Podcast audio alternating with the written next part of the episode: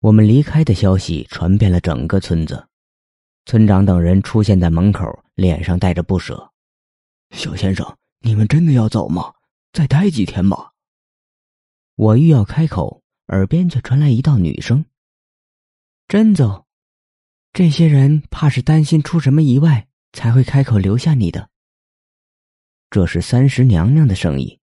我看向身边，三十娘娘显出了身。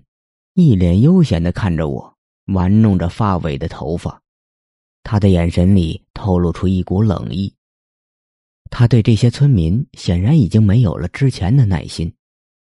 村长并不知道三十娘娘就在面前，他着急的看着我：“小先生，您倒是说句话呀！”老奴见状，上前将村长拉到了一旁，不知说了什么。村长的脸上顿时大喜，连连点头。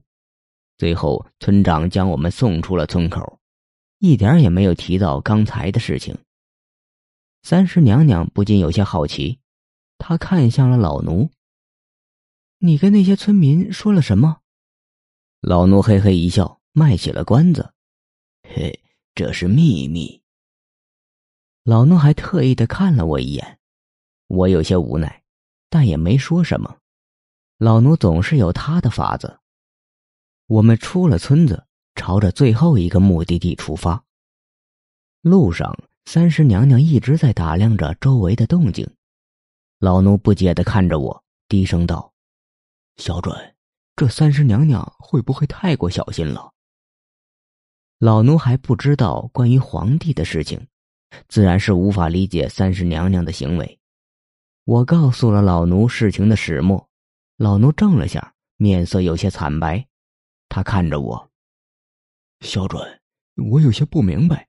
既然我们知道最后一个地方有陷阱，我们为什么还要去呢？因为这是我们必须要去的。我看向了前方，面色阴冷。老奴似懂非懂的点点头，跟在我们身后。我拿出册子，将最后目的地的路线记在脑子里。这时。走在前头的三十娘娘停下脚步，看向我。